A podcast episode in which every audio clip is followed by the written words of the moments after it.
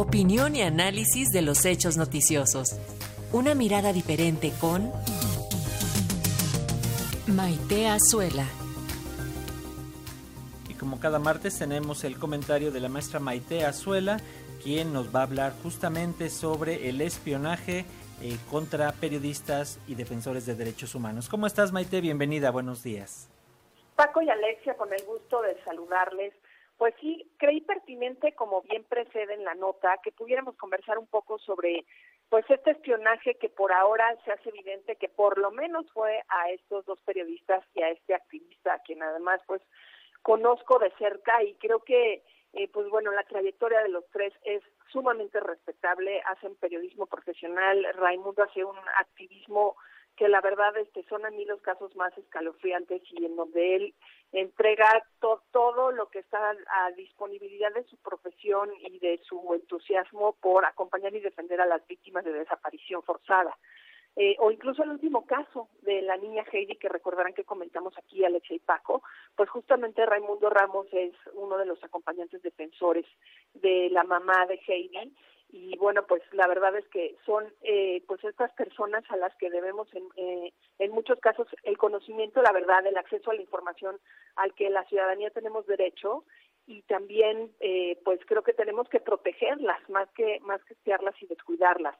Eh, hay una página que, que le recomiendo a, a la audiencia que revise y ahorita voy a dar una repasadita juntos porque creo que vale mucho la pena que generó la organización R3D la página se llama ejércitoespía.r3d.mx y trae tres secciones. La primera sección nos permite saber cómo funciona Pegasus. Y dice, Pegasus es un software de espionaje producido por la empresa israelí NS Group eh, debido a su licencia de exportación solamente, y esto creo que ya lo hemos escuchado en varios medios, se puede vender a gobiernos. Es decir, si hoy yo quisiera comprar Pegasus porque tuviera muchos recursos y quisiera espiar a un grupo en específico, no podría hacerlo. Lo tiene que hacer necesariamente un gobierno, porque además, eh, pues como sabemos, este software o como le dicen malware, pues aprovecha muchas vulnerabilidades que están eh, pues en, otros y diferentes software para poder atacar, infectar y sobre todo pues para poder tener control de la información de, todo tipo de equipos, de teléfonos, de computadoras, de iPads.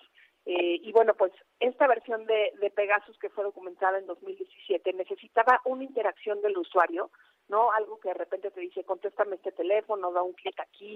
Por eso hay que tener mucho cuidado con, con este tipo de mensajes que luego recibimos y, y que nos damos con la pinta y, y le picamos el botón porque probablemente lo que haga es que nuestro dispositivo quede en manos de, personas que le vayan a dar un mal uso. Ahorita escuchaba en la nota que me precedía a Daniel Moreno, director de Animal Político, que fue uno de los casos. Eh, son tres casos los que se presentaron.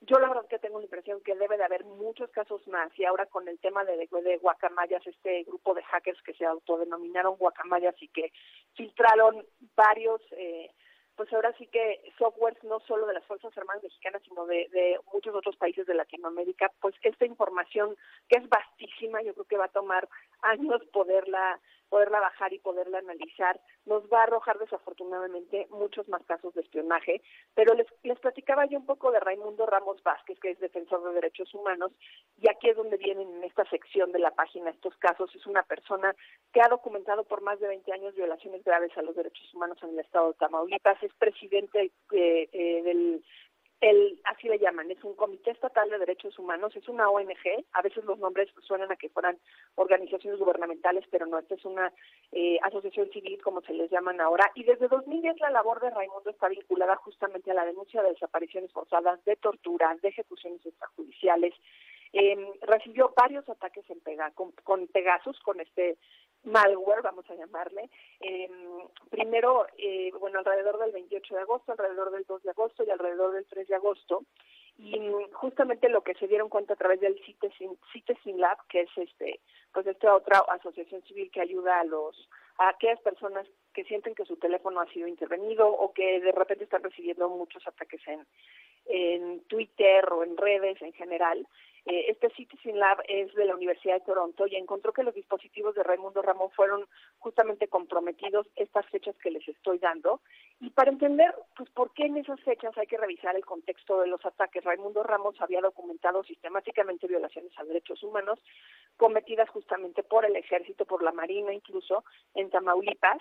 Y en palabras de Raimundo Ramos, como aquí bien lo dice el sitio de R3D, eh, pues la acumulación de casos graves en este sexenio y en el anterior, ¿no? El temor de que estas denuncias pudieran trascender al ámbito internacional, quizá había motivo de alguna manera esta intervención, ¿no? Como ver hasta dónde podían llegar sus denuncias.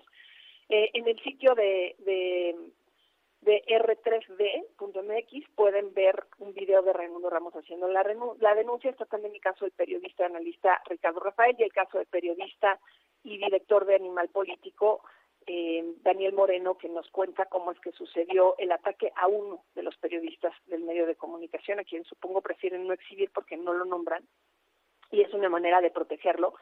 Y la tercera parte de, esta página, y con esto concluyo, pues es el, eh, nos presenta la evidencia, ¿no? Con qué se encontraron cuando se dieron cuenta de que los espiaban, qué es lo que, lo que aparece, eh, porque bueno, lo que queda claro es que si alguien tuvo en sus manos esta información, fueron, fue el ejército, pero también pues el gobierno seguramente esté informado. La compra de estos softwares es de altísimo costo, se compra con, con recursos públicos, con dinero nuestro, ¿no? De las mexicanas y los mexicanos, y es muy triste saber que se usa para vulnerar, ¿no? A las mismas mexicanas y mexicanos.